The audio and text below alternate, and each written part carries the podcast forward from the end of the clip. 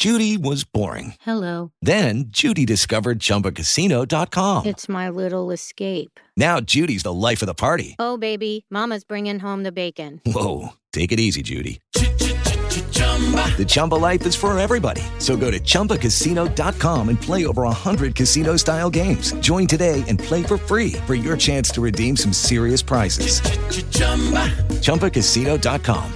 No purchase necessary. Void where prohibited by law. 18 plus terms and conditions apply. See website for details. It is Ryan here, and I have a question for you. What do you do when you win? Like, are you a fist pumper? A woohooer, a hand clapper, a high fiver. I kind of like the high five, but if you want to hone in on those winning moves, check out Chumba Casino. At chumbacasino.com, choose from hundreds of social casino style games for your chance to redeem serious cash prizes. There are new game releases weekly, plus free daily bonuses. So don't wait. Start having the most fun ever at chumbacasino.com. No purchase necessary. VGW. Void where prohibited by law. See terms and conditions. 18 plus. Hay un cable que me molesta mucho. Te da la bienvenida y te agradece haber elegido este podcast. Buenos días, Madresfera. Dirige y presenta Mónica de la Fuente. Buenos días, Madre Esfera. Buenos días, Madre Esfera.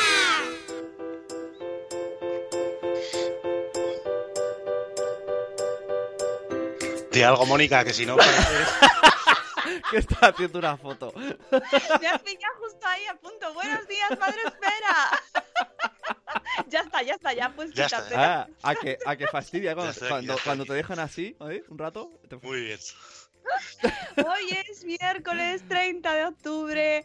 Eh, si no habéis estado eh, viendo en Facebook Live lo que ha pasado, os recomiendo que luego os vayáis a YouTube. Pero bueno, yo he hecho foto, luego la subiré. Ya, todo, todo, para que veáis la escenografía. Que tenemos invitados que aparte de madrugar eh, religiosamente, traen su propio show. Buenos días, Gonzalo. Hola, de buenos días. en casa. ¿Cómo estás?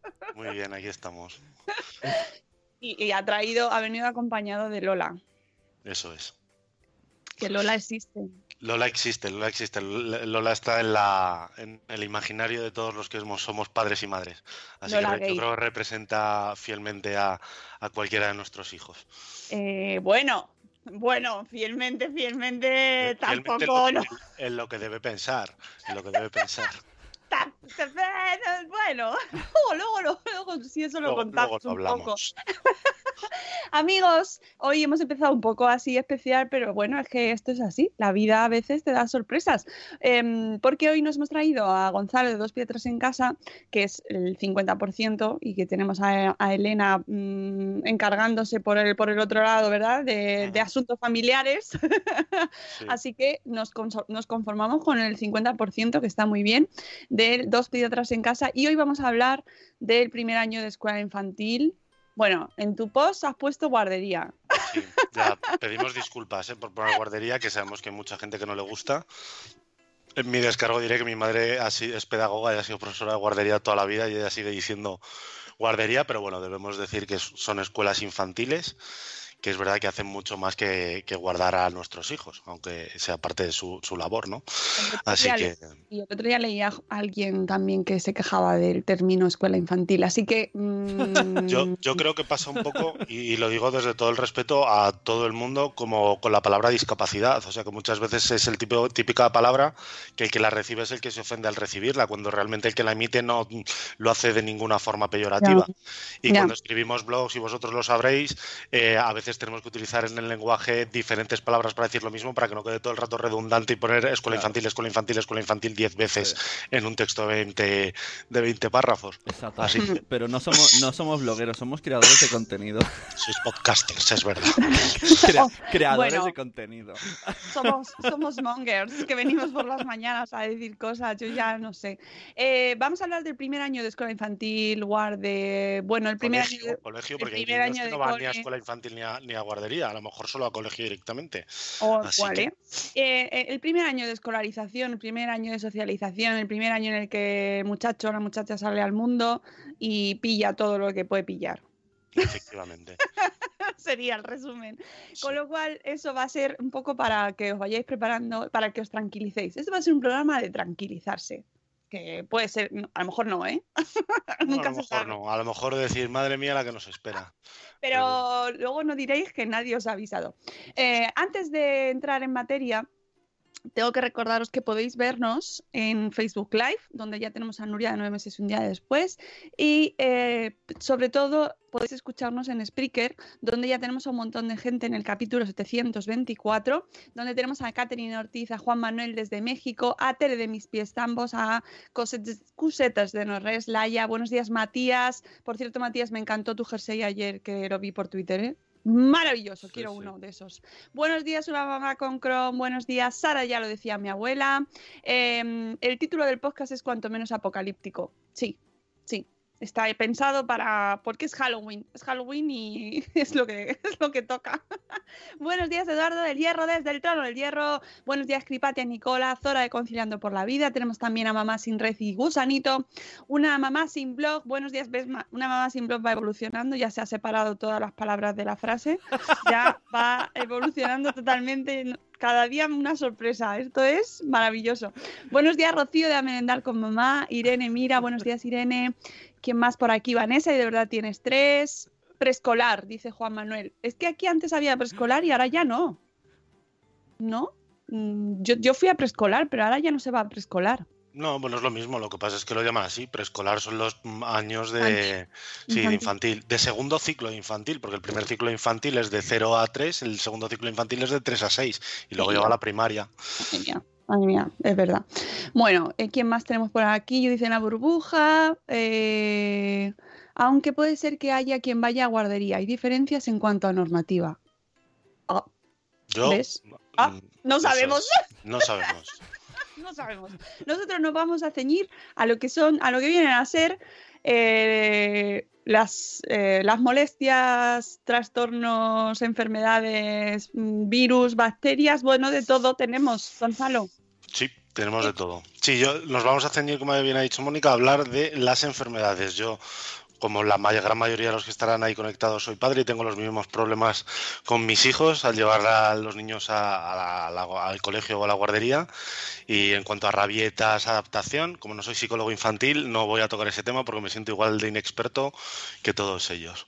Así que sí, vamos a hablar de las enferme- todas esas enfermedades que se cogen los niños durante el primer año de colegio. Porque, pero no es un mito, es un mito. No, ¿o no, no no, no es un mito. O sea, el, el primer año, sea cuando sea, sea porque los padres han tenido que llevar a los niños con seis meses o al siguiente año, al con un año, con dos o con tres, pues lo habitual es que eh, se pongan enfermos muchas veces. Mu- Muchas veces me refiero que es que esto está, está estudiado, o sea que hay, hay una media, y al decir media ya sabéis que hay unos que harán más y otros que harán menos, que durante el primer año de colegio pues caen enfermos unas 10 o 12 veces por cuadros respiratorios, que es la gran mayoría de las veces el, el- lo más habitual, ¿no? Catarros, eh, ese tipo de infecciones. O- es 10, 12 procesos en todo el curso. En O todo sea, el curso, pero agrupado, claro, en todo el curso es desde quitarles los primeros 15 días de septiembre, ¿no? Que es cuando se empiezan a rejuntar los niños y todavía siguen buenos, hasta que llega el, el buen tiempo, que ya nos plantamos en junio. Pues si son 10 o 12, 12 episodios respiratorios, que cada uno, por lo menos de los mocos y la tos, te viene a durar 10-15 días, pues ponte a multiplicar, quiere decir que están enfermos todo el rato. Enfermos de forma leve, ¿no? Por tener un catarro tienes que estar eh, durmiendo en la cama o en el sofá hecho un trapillo los niños, pero sí, lo normal es que estén todo el rato con infecciones. Eh, día- entren cierto- en una y salgan de otra, entren en una y salgan de otra. Dime. que, que tú también tienes alguna, ¿no?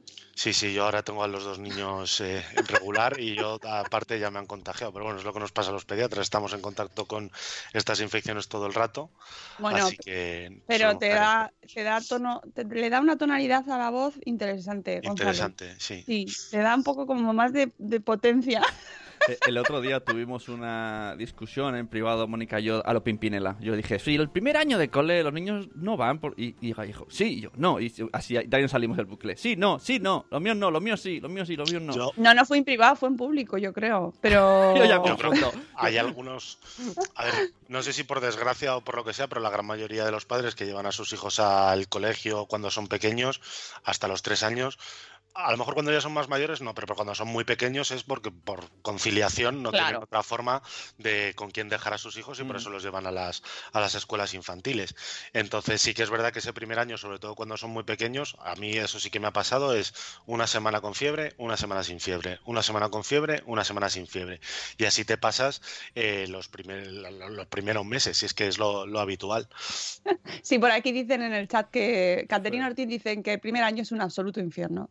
Sí. Infierno. Y yo, yo creo que por eso es importante también este podcast. Eh, si leéis el, el- el post que hicimos, fue desde el año pasado, pero vamos, no pierde vigencia sobre el primer año de guardería. Un poco lo que intenta es explicar a los padres que esto va a ocurrir y no quiere decir que porque los niños les pase esto tengan una enfermedad que justifique que les esté pesando, o sea, que tengan una inmunodeficiencia o que estén realmente muy enfermos por, por, este, por eso, que haya que buscar una causa de por qué se están poniendo enfermos, porque es lo, lo habitual. Claro, porque eh, además el post en concreto se llama Un reto para la paciencia de los padres. El primer año, el reto para la paciencia.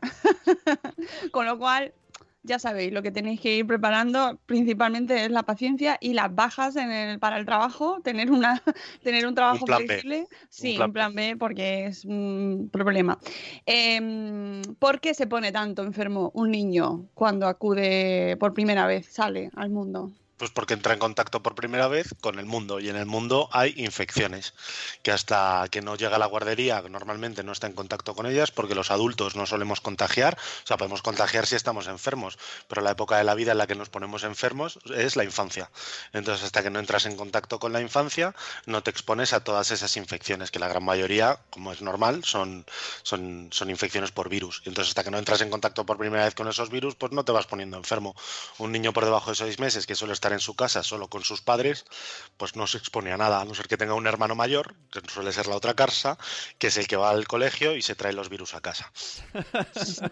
Y es, que eso además, es verdad, es que eso se ríe Sune, pero es que No, no es en los estudios estos que os digo, en el que evalúan el número de infecciones que tiene un niño durante el primer año de, de colegio o de escuela infantil, eh, la inclusión de pacientes para hacer el estudio dice niños que vayan por primera vez a- al colegio o tengan hermano. hermanos en edad escolar, porque en el fondo, a lo mejor en menor medida, pero si tienes al enemigo en casa, Claro. Es que pues me- ya has me, hecho me- he hostia. imaginado como un autobús, ¿no? De venga, venga, vamos, que tiene un Vamos, que ahí hermano". hay uno virgen, vamos a. Bueno, y además hay, hay, eh, a lo mejor nos están escuchando padres muy primerizos y no saben, pero cuando pillas, o sea, el, el hermano mayor le puede contagiar al hermano pequeño, pero, Claro. pero los hermanos, o sea, aunque no tengas hijos, más hijos más que uno, cuando te lo contagian a ti como adulto, las consecuencias son devastadoras. Eso es Sí. como Vietnam. Yo creo que los adultos tenemos mucho menos tolerancia a las enfermedades que los niños, pero ya no solo de estas, ¿eh? o sea, cualquier enfermedad, tú ves al niño y aceptablemente lo lleva bien y cuando te cruzas la urgencia a ver lo mismo que le está pasando, eh, no tiene absolutamente nada que ver lo, Sí. lo que le pasa a los adultos. Sí, sí, preparaos porque son muy buenas esas. Cuando las pillas, tu hijo es un le- una leve diarrea, pero tú te- casi te mueres. Sí, sí, sí. sí. Yo soy muy fan Yo, cuando... de vez en cuando, sí es verdad que los pediatras eh, nos hace gracia, ¿no? Nosotros tenemos amigos que tienen hijos y tienen hijos ahora y se están volviendo a empezar a poner eh, enfermos y nosotros esto ya lo hemos vivido cuando empezamos la residencia, o sea, con veintipocos años o veintimuchos, cuando hicimos la residencia, ese primer año de residencia es volver a exponerte a todas esas infecciones, diarreas, catarros tal y cogértelo. Entonces yo ahora casi no me contagio de nada, pero nuestros amigos que tienen hijos que van al colegio por primera vez y ahora están trayendo a casa esas infecciones nos dicen, pero tío, ¿cómo podéis? Pero vamos, estoy fatal. Y digo, ah, claro, es que como no estáis en contacto habitual, pues os toca. Y luego Oh. los abuelitos, los abuelitos también, que muchas veces son los que nos cuidan a los niños, se nos contagian y les pasa tres cuartos de lo mismo. Madre mía. Eh, qué bien, qué bien lo estamos pasando. Otro factor importante, nos decís, es el ambiente. Claro, el ambiente de la, de la guardería o del colegio es el ambiente ideal para que los virus eh, se eh, pasen de unos a otros. O sea, pensar a 30 niños en clase o 25 o 30 niños en clase en un espacio muy cerrado y compartiéndolo absolutamente todo. Tosiéndose a la cara, que si gritándose, que si estornudando, ahora le cojo a uno el chupete y me lo meto yo en la boca y cojo un juguete y voy chupando el suelo. El otro día me encontré a un niño en el colegio de mi hijo que iba agarrado a una valla, iba con la lengua chupando la valla. Yo lo miré en plan o sea, realmente me interesaba saber por qué lo hacía. Entonces eh, llegó su abuelo y le dijo, no chupes la valla. Y yo, muy bien, muy bien, pero ¿por qué lo hacen? No sé. O sea, los niños eh, es difícil, aunque tengamos que inculcarles medidas higiénicas para que hagan, pues es difícil que calen tan pronto. O sea, porque pues, Entonces- ellos exploran el mundo a su forma y es su forma de hacer las cosas. Claro. Así que- Ahí, preguntaste a Lola, seguramente. Sí, sí, le dije, ah, Lola, ¿por qué hacéis estas cosas, Lola? Y Lola dijo, no sé, yo tengo tres Voy a años solo. escribir una carta. Voy a escribir una carta. Si no sabéis quién es Lola, por favor, eh, en el blog de Dos Pediatras en Casa tenéis una carta que Lola, que tiene tres años, eh, pero está muy desarrollada y, a- bueno, bien, eh, tiene un proceso intelectual interesante, pues ha escrito una carta a sus padres, madre, padre, cuidador, whatever, y sobre la fiebre. Eh, os lo recomiendo mucho, mucho. Y, y además también eh, los hilos en Twitter que sea Sí, que los comentarios en Twitter a esa carta han sido, yo creo que os vais a reír. Mucho, mucho. Yo, yo te juro que incluso hasta lagrimitas me cayeron y todo de la risa porque era maravilloso. El mundo de Lola es ya ha quedado como un personaje más. Está la niña de Rajoy y Lola de dos pediatras en casa. Además, mi madre, mi madre, es, eh, mi madre se llama María Dolores y cariñosamente la llamamos Lola. O sea que mi madre es la más contenta del mundo porque es como su nieta. Nosotros tenemos dos niños, con lo cual su nieta, niña que no tiene, así que es su, su nietecita, la Lola, de tres años que escribe. Eh, eh, en cuanto al tema del ambiente, que no podemos hacer nada. Eso se escapa a nuestro Pues sí, eh, o, o criamos a los niños en guarderías que sean al aire libre bajo un árbol, o difícilmente vamos a poder sacarles de esos entornos cerrados, ¿no? Sí que es verdad que quizás en España no lo hacemos tanto como en el resto de Europa, quizás los españoles, porque estamos acostumbrados a que hace buen tiempo solo en verano y en invierno hace malo, eh, muchas veces vas a pa- paseas por la calle y ves escuelas infantiles que los niños no salen a la calle todos los días y si eh, en invierno hace frío pero no llueve, los niños deberían poder salir a dar una vuelta a la calle y respirar el aire fresco para no estar encerrados en ese ambiente todo el rato. Esto en el resto de Europa lo entienden perfectamente. Tú te vas a Berlín, te vas a Luxemburgo, te vas a Suecia y hará un frío, pero cada uno se abriga y tienen su ropa para poder salir a la calle. Mi hermana estuvo viviendo en Luxemburgo siete años y se hacía de noche a las 4 de la tarde, pero los niños iban al parque igualmente y ahí sí pasaban de noche con los padres jugando en el parque haciendo frío. Pues es un poco eso, pero el ambiente de lo que es la propia guardería, pues es difícilmente controlable. En sí por los niños, sí que se pueden hacer cosas, o sea, deben ventilar bien eh, lo que son los espacios cuando los niños se van para que eh, recambiar el aire y es muy importante, sobre todo, sobre todo, sobre todo, el lavado de manos de la gente que cuida a nuestros hijos. Es la medida higiénica más importante, ya no solo en una guardería, sino en cualquier parte del mundo. El lavado de manos salva muchísimas vidas a- en todo el mundo de muchas infecciones. Y si estamos hablando de que hay un niño que tiene una diarrea y le cambian el pañal y luego llega otro que te está pidiendo agua y se te olvida, pues, pues eso, se pasan las cosas de unos a otros sin darnos cuenta. me- me En las guarderías yo lo he visto, bueno, normalmente eh, cuando cambian pañales y hay algún niño que tiene alguna caca fea que dicen ellos, eh, utilizan hasta guantes, o sea que sí que se pueden hacer cosas para intentar mitigar esa, ese paso de infecciones de un niño a otro, pero al final es algo que casi inevitablemente va a ocurrir. Lo del ambiente, me acuerdo que vimos una publicación que en países nórdicos dejan al niño fuera en- mientras hace frío dentro del carro, en la calle, mientras Sí. los padres comen, algo así muy raro. Yo, yo- yo también creo que lo, lo vi como si para que te acostumbres, niño, sufre ahí al frío, pero bueno, no sé. En España ya te digo, parece que en España, ahora que ha cambiado la hora, que se hace de día más pronto, pero sigue haciendo 10 o 12 grados, jolín, te pones un abrigo y sales a la calle. Si estás desagradable, pues vuelves a entrar. Sí, eh, o sea que es, aparte de esas recomendaciones, más bien para el centro, nosotros como padres.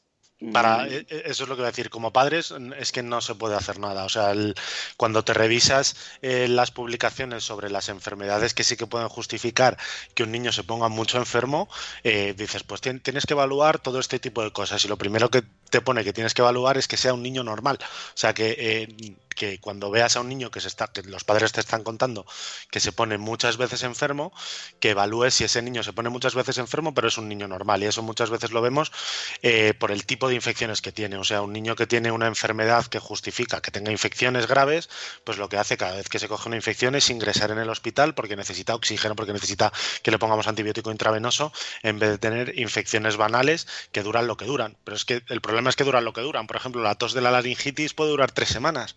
Entonces, seguramente antes de que se le vaya la tos de la laringitis, ha venido la gastroenteritis y estamos no terminando de bajar la montaña, estamos empezando a subir otro y otra y otra y otra y se empalma una detrás de otra.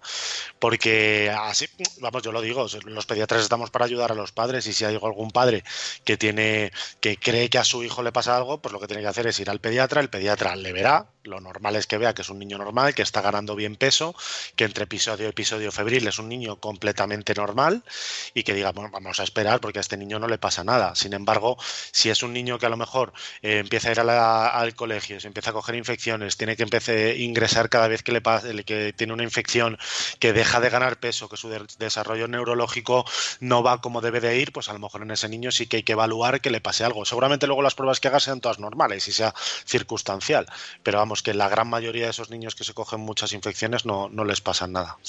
No les pasa nada grave. No, no, es que lo digo así de claro. O sea, por, ejemplos que pueden eh, producirte infecciones graves. Pues, por ejemplo, el cáncer. Pero el cáncer no solo se manifiesta con fiebre cada cinco días porque el niño va a la guardería, sino una persona que tiene cáncer, pues empieza a manifestar otros síntomas. Un niño que tiene una inmunodeficiencia, aparte de tener fiebre, pues a lo mejor tiene una diarrea que pierde muchísimo líquido. O sea, hay muchas otras cosas que se añaden solo al hecho de que el niño se pone enfermo y eso es lo que evalúa el pediatra para encajar el puzzle de si realmente al niño le pasa algo. Que eh, no te comentaba que en el chat están todos mm, rememorando sus, no, claro, es que todos episodios por, ese, momento. Eh, pero em, aparte de paciencia, sí, podemos hacer algo para podemos hacer algo. Esta es la típica pregunta de ¿y yo le puedo dar algo al niño para que mi hijo se ponga menos enfermo? pues a ver, eh, hay una revisión de la Cochrane que es una, una base de datos que lo que hace es metaanálisis, ¿no? Que son los, los juntar muchos estudios para ver si tienen mucha potencia eh, alguna intervención, ¿no? Y hay un estudio de la Cochrane sobre eh, todo este tipo de cosas que debe estar pensando la gente, que si vitaminas, que si el propóleo, que si la equinacia, que si la miel, y son ellos mismos los que eh, concluyen que no hay suficiente evidencia para recomendarlos, porque son estudios muy pequeñitos que algunos sí que están a favor y otros están en contra. O sea, la evidencia científica nos dice que no hay suficiente consistencia como para ofrecerlo. Sí que es verdad que, por ejemplo, las vitaminas, sí, las vitaminas, y eso todos lo sabemos, cualquier cosa. Unas galletas que llevan vitamina C, te lo plantan así bien grande en la caja, en plan, mejora el sistema inmunitario. Pero para tomar vitamina C no hace falta tomarse una pastilla. Te coges una naranja que te la comes todos los días y ya has tomado toda la vitamina C que tienes que tomar. O sea, una alimentación, una buena alimentación, que yo creo que lo que tendemos que pretender eh, todos los, eh, los que somos padres, cubre de sobra las necesidades de vitaminas de un niño. No hace falta darle vitaminas extra para que se coja menos infecciones. Y, lo mismo pasa con el resto de cosas que, de remedios que deben estar pensando los padres. No han pensado que, o sea, no, no han demostrado que mejoren, que, que, los niños se cogen menos cosas. Podéis probarlo, ¿eh? tampoco pasa absolutamente nada y luego ya veremos si, si realmente han disminuido esas infecciones o se ha hecho un agujero en el bolsillo. Claro, es un, sí que se, se, comenta siempre. O sea, eso es el típico comentario que se ve a la puerta de, las, de los centros o en el WhatsApp de padres. Pues yo les doy de esto, eh, pero lo que nos diga el pediatra. por ejemplo, no me gusta hablar de marcas comerciales, así que no las voy a nombrar, pero todos las tenemos en el imaginario. Hay unos yogurcitos pequeñitos, que ya sabemos cuáles son, que tienen ahí dentro unos probióticos que dicen que mejoran el sistema inmunológico. Entonces yo el otro día, esto se lo voy a copiar a un, a un nutricionista que le dio el otro día, esos yogurcitos también llevan vitamina C. Entonces, si tú les quitaras los probióticos, el, disclaimer, o sea, la llamada sobre la mejora del sistema inmunitario, la podrían seguir haciendo aunque no llevaran los probióticos. O sea, que el marketing muchas veces que leemos eh, está eh, camuflado de por qué realmente mejora, pueden mejorar el sistema inmunológico. O sea, que no nos hagamos caso de toda la publicidad eh, porque no, no es correcta. Los de marketing saben mucho y nos la intentan, ante la desesperación de los padres, nos intentan colar sus productos. Sí, es verdad. Eh, entonces, ¿qué medidas son efectivas realmente para, bueno, ya no solo prevenir eh, todos estos ciclos sin fin, sino en general con nuestros niños para que para prevenir, pues que pillen cosas por ahí, por el mundo? Pues eh, base, primero las vacunas, que ya lo hemos hablado en otros Buenos Días Madre Esfera, las vacunas, el, el calendario actual de la Asociación Española de Pediatría cubre 15 infecciones diferentes, que no las vamos a enumerar porque tienen nombres muy raros, pero son muchas infecciones que pueden tener sobre todo complicaciones graves. ¿no? Entonces, cualquier persona que quiera que su hijo no esté expuesto a esas infecciones, lo primero que tiene que hacer antes de que se exponga al mundo infantil en un colegio o en una guardería es revisar la cartilla de vacunación, de tenerlo todo en regla. Luego habrá miles de otros virus, pero esos otros virus normalmente suelen ser menos graves que un sarampión, que una varicela, que un meningococo o que la polio, ¿no? Aunque algunas de ellas en España ya hay muy poquita incidencia, ¿vale? Eso es primordial, que lo tengan ah, eh, vacunados a sus hijos. Y luego lo que os he dicho, intentar eh, explicar a los, a los a los niños cómo prevenir o cómo intentar contagiarme esas infecciones. El lavado de manos, como os he dicho, y como la mayoría de las infecciones son infecciones respiratorias, que cuando tosen, en vez de que tosan y se, bueno, pues que tosan y que se tapen.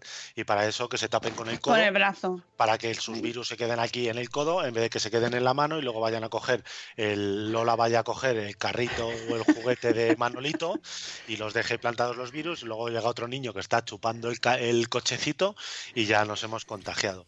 ¿Qué más cosas? Eh, para limpiar los mocos de los niños, utilizar pañuelos individuales de un solo uso, por lo mismo, porque si tú tienes varios hijos y arramplas con los mocos de tu hijo y luego llega el otro, ya no sabes qué pañuelo no desechable estabas usando, pues se los vas a plantar en la nariz. Así que mucho mejor utilizar pañuelos desechables.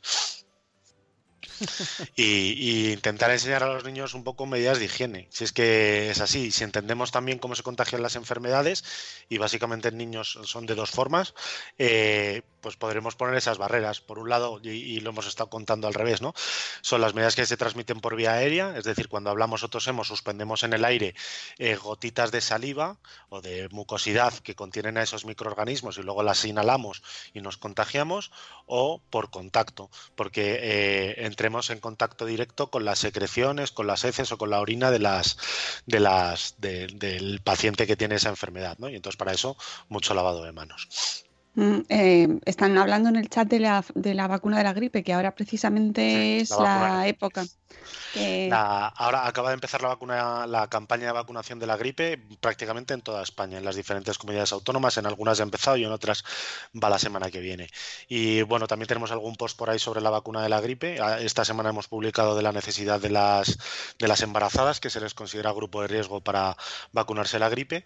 Y entonces, eh, bueno, pues la vacuna de la gripe en ciertos grupos eh, es más, puede ser más grave, puede dar lugar a complicaciones y entonces esta campaña va dirigida a esas personas. ¿no? Entonces, en, los niños, que es de lo que estamos hablando, pues sobre todo son aquellos que tienen enfermedades de base, como pueden ser enfermedades respiratorias, enfermedades cardíacas, los celíacos.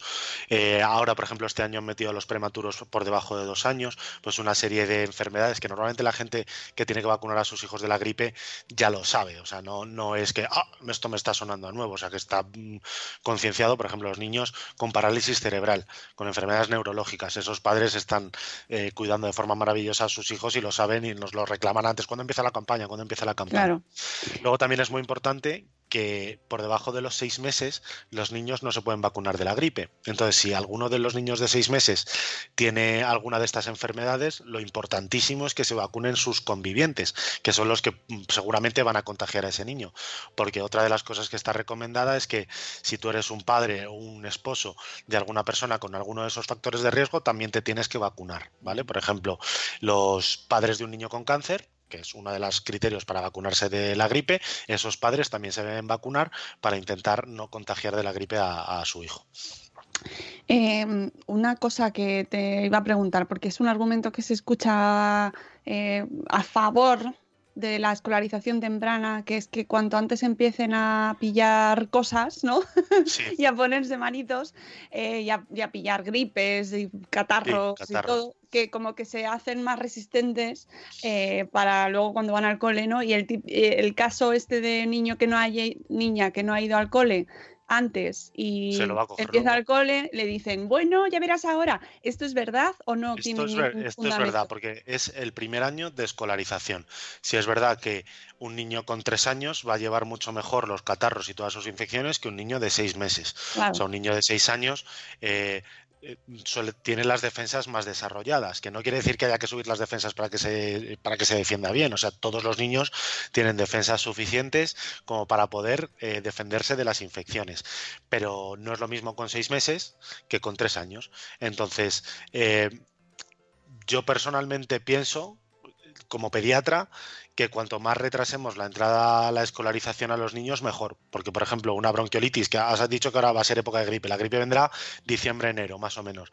La bronquiolitis la tenemos ya encima, ya están ingresando en los hospitales niños por VRS, que es el virus que la provoca, y es esta época del año. Empieza ahora en noviembre más o menos y nos va a acompañar hasta que llegue la gripe. Entonces no es lo mismo una bronquiolitis con seis meses, que prácticamente ingresan prácticamente todos los niños, que una bronquiolitis con dos años, que la, la forma que tiene de compensar esa enfermedad un niño es diferente. Entonces, cuanto más podamos retrasar la entrada a la escuela infantil eh, de un niño, yo como pediatra creo que es mejor. Porque, y esto ya lo digo sin conocimiento propio de causa, los psicólogos infantiles dicen que la sociabilización de esos niños va a ser la misma, lleven a los niños con seis meses que con dos años, ¿vale? O sea que no, no hace falta llevarlo con seis meses para que entre en relación con otros niños, para que se desarrolle mejor, ¿no? Para eso ya están sus padres, para darles toda esa estimulación que necesitan. Otra cosa es la conciliación, que ya hemos dicho al principio, que tiene otra, otros motivos. Sí, evidentemente, ahí cuando escuchen lo que has dicho y pues, la gran mayoría de la población dirá, sí, a mí me hubiera encantado llevarlo más Claro. tarde, pero Sí, sí, sí.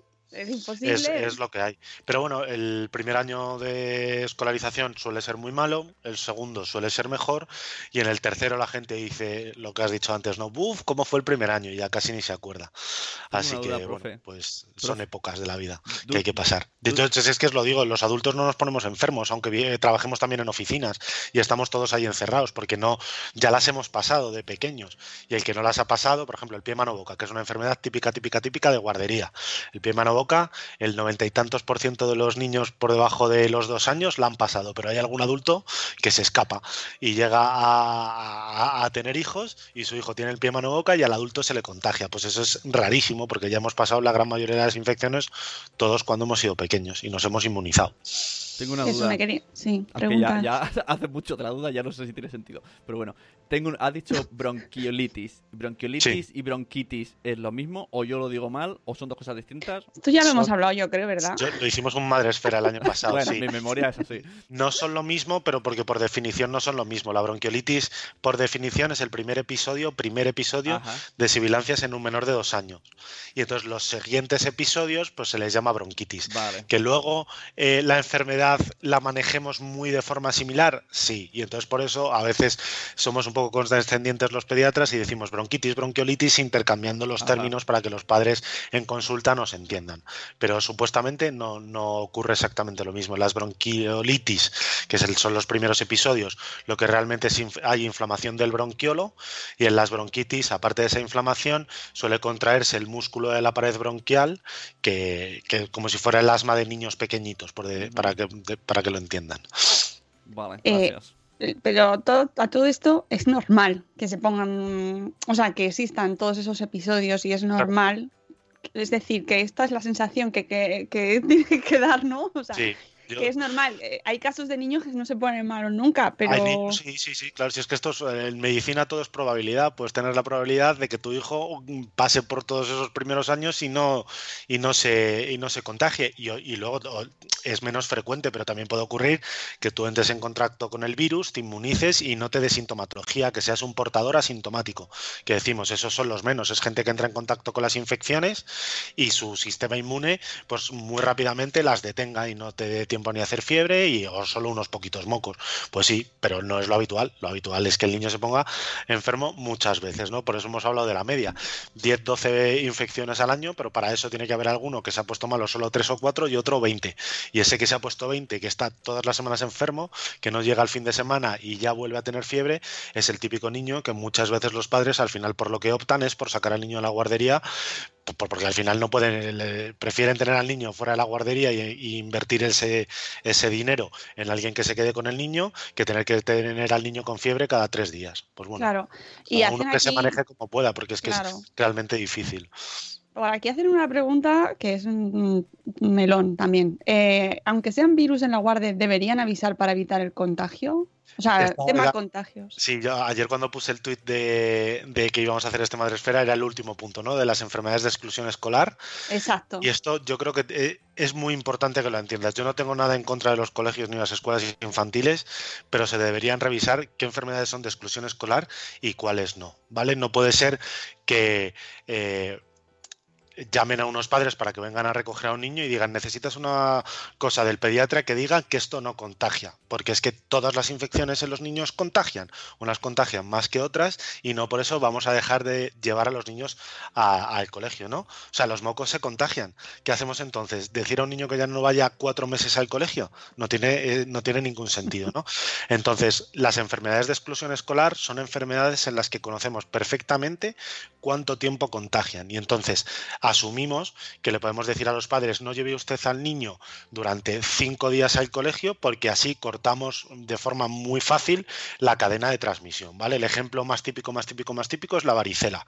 La varicela que ahora ya casi no hay porque hay, porque hay vacuna para la varicela, pero sabemos que la varicela contagia desde los días antes de que empiece la sintomatología hasta que todas las manchitas se convierten en costra, que suele ser en torno a una semana desde que el niño empiezan a salirle las manchitas. Entonces tú le puedes decir al padre, no lleve al niño al colegio hasta que todas las manchitas sean costra, porque sabemos que cuando vuelva a ir al colegio ya no contagia. Fenomenal, lo estamos haciendo fenomenal para intentar cortar la cadena de contagio.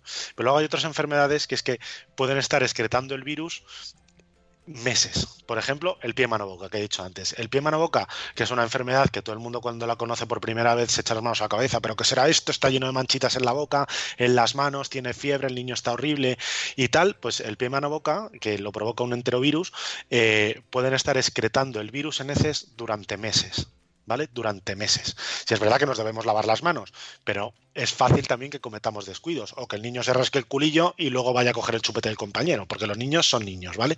Entonces, decirle a un padre que deje de llevar al niño por un pie mano boca a la guardería durante tres días no tiene ningún sentido, porque cuando vuelva va a seguir contagiando. Entonces, hay una lista que la podemos consultar.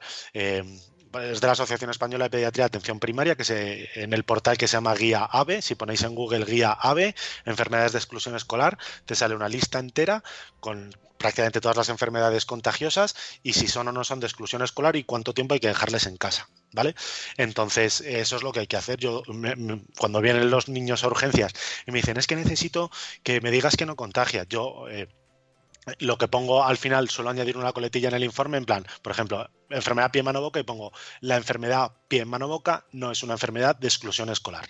Y luego ya, si la guardería es privada y dices mi guardería no entran niños con esta enfermedad, pues habrá que eh, convencerles de que sí o de que no, porque por ejemplo el pie mano boca al final es que se lo coge toda la guardería. ¿Por qué? Porque se pasan meses excretando el virus y al final es que se lo cogen todos. Así que lo importante es conocerlo. Lo que pasa es que es un arma de doble filo, porque eh, los padres están deseando que les digas que pueden llevar a sus hijos al colegio, por ejemplo, como un pie mano boca, que algunos me han dicho, ay, me das una alegría que puedo llevar al niño al colegio y tal. Pero, por ejemplo, la gastroenteritis, la diarrea, es una enfermedad de exclusión escolar hasta que el niño lleve 24 horas sin diarrea. Y eso no lo cumple nadie. O sea, el niño, a lo mejor cuando está con vómitos, cuando está con fiebre, le dejas en casa, tal, tal, tal, pero luego se pueden pasar con diarrea a lo mejor 10 o 15 días. No hay nadie que aguante en su casa 10 o 15 días con su hijo con dos o tres deposiciones diarreicas al día. Al final acaba yendo. Entonces es un arma de doble filo en el que los padres, por un lado, sí que quieren como que les digas que les pueden llevar, pero si yo le digo a un padre que con una gastroenteritis no puede llevar a su hijo a la guardería, me va a decir que no lo va a cumplir directamente, porque ya ve al niño como una pera corriendo por el salón y tiene parte parte de razón. Ese es un tema. Es un tema, lo, de las lo de la exclusión escolar. Pero bueno, yo es que me enfado mucho con la, guardería, porque me, hacía gracia cuando el nuestro iba a guardería, nos decía, ya es que llegábamos, estoy llamando porque tiene esto. Y yo digo, vale, fenomenal. Yo con mi hijo no le traigo con un pie, un pie mano boca, pero los cinco días que me estás diciendo que no puedo traerlo, devuélveme el dinero de esos cinco días. Es que lo veo así, porque si no realmente no hay un motivo médico y es un motivo porque estético de que no quieres tener aquí al niño con lo que dices que es un pie mano boca, pues fenomenal, pero devuélveme el dinero del 25% de lo que dure del, del mes. Y, pero claro, eso al final nadie nadie lo hace, es un brindis al sol. Te miran ahí como, venga, vale, que Sí, sí. Así que yo me acuerdo que les di, les di la lista de enfermedades de exclusión escolar y la colgaron en el corcho a la entrada del colegio. Duró una semana y media, un poco por lo mismo, porque se dieron cuenta ya mismas de que era un arma de doble filo, que, que entonces iban a poder dejar entrar a los niños con pie, mano, boca y no querían. Así que tal. Otra cosa de las enfermedades de exclusión escolar, que lo cuenta Lola muy bien en, en la carta, es la fiebre. La fiebre en sí no es un motivo de exclusión escolar, ¿vale?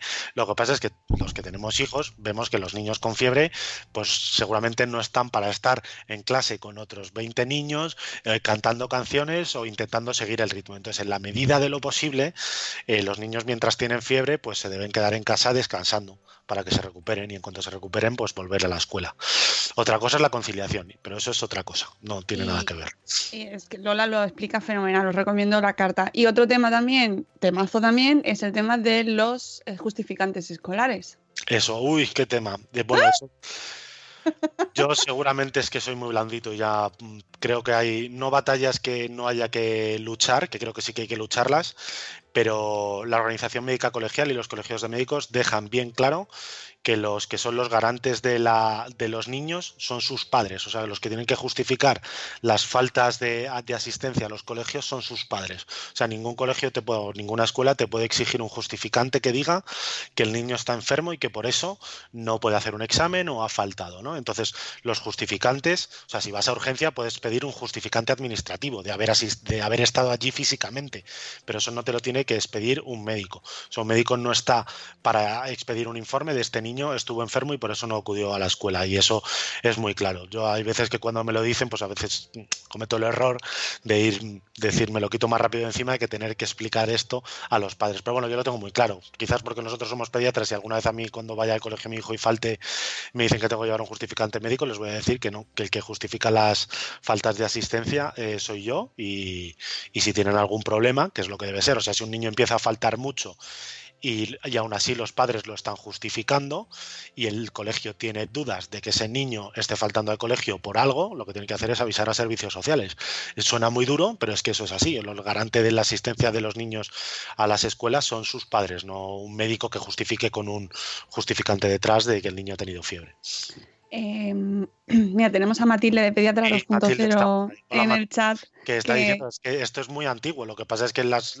Recomendaciones luego tardan en implantarse. Pero, por ejemplo, lo de los justificantes, Elena, que trabaja en un centro de salud, tiene un cartel así de grande en la consulta de no se expedirán justificantes médicos. O sea, tú puedes hacer un justificante de salud, eh, pero no es el motivo para justificar una falta. Igual que tampoco se hacen justificantes médicos para prácticas deportivas. O sea, esa no es la labor de un médico de atención primaria de la salud pública. Así que. Sí, pero todos los años tenemos. Sí, sí, no todos eh, los años, todos. sí. Y tienes una consulta con 40 niños en la sala de espera y se comete el error de a lo mejor tardas menos diciendo eso que plantándote, pero deberíamos plantarnos. Tenemos un podcast además que hicimos con Rafael Jiménez Arles, eh, que es pediatra en Andalucía y, nos lo contaba. Y además os lo recomiendo que lo escuchéis porque es es- específico sobre este tema y es muy interesante su enfoque y hablaba también de servicios sociales que al final es donde acaba muchas veces estos temas, ¿no? De- hay, es necesario incluir otra figura porque normalmente es porque estos padres están justificando, ¿no? Se están Claro. exigiendo ahí figuras para justificar cosas que no se pueden justificar Eso es. en el pediatra. La, yo creo que, o sea, yo confiamos en las escuelas y en los colegios para les legamos la educación de nuestros hijos, deberían confiar ellos en que nosotros queremos lo mejor por nuestros hijos y si decimos que están enfermos, pues yo creo que es que no, no hace falta nada más. O sea, otra cosa es un niño, pues que le notes alguna cosa, que esté faltando mucho por tal, pues, pero es otro tema, no, no tiene nada que ver con que el niño se ponga enfermo, que es lo normal.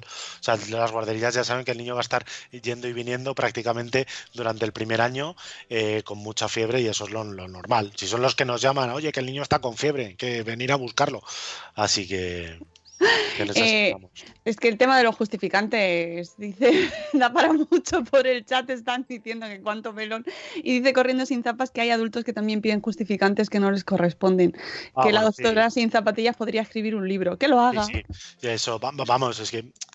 eh, pero no le- es lo mismo, no hace falta un justificante. O sea, si tú quieres justificar una falta de asistencia al trabajo con ir a urgencias y a la vez que das los datos, luego cuando te vas de alta pides un justificante de asistencia al de haber estado allí presencialmente, ya vale. Además, no hace falta que presentes el informe de urgencias.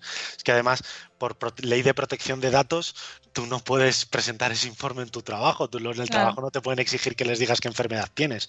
Tú tienes que decir que estuviste en urgencias de tal hora a tal hora y tal. Pues eso, bien, pero no con esa enfermedad. Y es lo que dice la doctora. Anda que no hay también eh, caraduras que están yendo a urgencias a justificar una que les pasa algo para luego faltar al trabajo. Y son los primeros.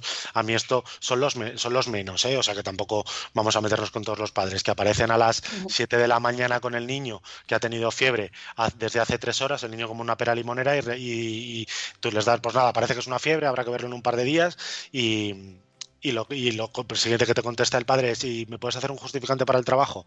Y es como, eh, la conciliación en este país es una mierda, pero me parece que has venido a, este, a urgencias para poder tener ese justificante, no porque tu hijo realmente pensaras que necesita una atención médica porque tiene fiebre. Pero en esas estamos, sí. Oh, sí, sí, sí. Temazo, Es temazo. un temazo. Pero bueno, Eh, pues buscaros un especialista en conciliación y hacer un madresfera sobre esto, que es que yo lo escucharé porque esto realmente a mí sí que me, me, me interesa. Oye, y ahora de- que tenemos elecciones, eh, Total, ahora, ahora están disponibles. estas, estas son las cosas realmente que cambian la vida de los ciudadanos. A ver si alguien nos hace caso. Esto un poquito de semi-off topic, lo que habéis dicho del RPG, vamos, de los, de la- los, los datos. RGPD. RGPD, ¿no? Sí. Para proteger los datos de las enfermedades. Pues ahora, ayer vi una noticia súper curiosa. Un jugador del Real Madrid está lesionado y, no, y la prensa dice, ¿pero qué le pasa? Y él dice, no, no, yo tengo derecho a que no se sepa. Pero de toda la vida, en las webs de los Sí, sí. equipos se ha puesto, los- los, se, los se han estos, puesto ¿no? todo. Sí, no, no sé si sí, es Bailey el que dices, además. Eh, eh, yo no sé si los jugadores de fútbol en su contrato firmarán una cláusula en la que les permiten dar ese tiempo de información, porque luego son los primeros que están, como son personajes públicos, se puede dar información, pero es que la información médica es, un, es, es- es muy reservada, y entonces pues tiene, tú puedes tener derecho a decir que no quieres, que no quieres que se hable de tu, de tu gripe o de tu lesión de rodilla. Y con los niños sí. igual, que lo, con los niños muchas veces alegremente hablamos de en los grupos de WhatsApp o se hablan en las puertas del cole y de enfermedades de los niños que no tiene por qué saberse. Y luego te Sí. llega a ti, de, de tus compañeros, de los del compañero de tus hijos y tus Yo- Yo este es el primer año que estoy en el grupo de WhatsApp del colegio, en el de la guardería no, no había grupo de WhatsApp y tal. Y ya le empezó a decir, no sé quién está malito, no sé quién está malito. Realmente la gente lo hace eh, por avisar y ponerlo en precavida de si alguien empieza con fiebre, pues que sepan que seguramente es una gastroenteritis porque el otro está vomitando. Pero sí que es verdad que hay ciertas enfermedades pues que, pues, que seguramente no quiera nadie que se sepa. Yo, por ejemplo, el nuestro ha tenido anginas, justo coincidió que empezó con fiebre un viernes y el lunes ya estaba bueno y yo no dije absolutamente nada. Y ahí estoy callado en el chat de... eh, Tú no digas nada, tú ¿a no digas que eres pediatra. Y mira, no, yo no digo que soy pediatra, pero el nuestro, el de tres años este año está llevando un año horrible y en un mes y medio ya ha tenido tres veces fiebre y yo no he dicho nada, pues justo escribimos a su tutora para decirle que, que está enfermo y que le dejamos en casa y es la primera que nos dice que se agradece que no llevemos a los niños con fiebre al cole. Pero sí, tampoco hace falta airear las enfermedades en este tipo de grupos. Efectivamente, no, no, y, y- y- y también ya que aprovechamos que es, mm, Gonzalo es pediatra, eh, no se mandan imágenes por WhatsApp tampoco de enfermedades. Por favor, y no se mandan. O sea, a ver, yo reconozco que familiares muy cercanos mandan, pero bueno, de eso se puede entender, ¿no? Pero por favor, eh, no utilicéis las redes sociales para mandar a los perfiles eh, pediátricos eh, fotos, eh, porque la foto de que te manden un pañal con la caca del niño para ver si es buena caca o no, pues bueno, al final te ríes, pero por favor no mandéis fotos de los niños. O sea, yo recibo fotos que las borro directamente. Instagram además te mete un filtro de la calidad de la foto para que no puedas, hasta que no la aceptes, no la abres. En plan, a mi hijo se le irrita el culillo y lo tiene rojo y te mandan una foto de los genitales de su hijo. Pues es que sinceramente no lo entiendo. O sea, vaya usted a su pediatra. Yo no tengo por qué tener en mi teléfono móvil una foto del, del, pene o de la vagina de una niña de un año que, que no conozco de nada. O sea, les, les contesta muy educadamente de que no estamos para eso, pero no es el motivo. Y no intercambiéis ese tipo de fotografías con gente, en- sobre todo en grupos, que no sabéis luego cómo las van a usar. Mm. Sí, sí, eso es que pasa, es que pasa, lo sabemos. Bueno, vamos a cerrar el programa, que son las 8.02, con nuestro maravilloso rap y nos despedimos.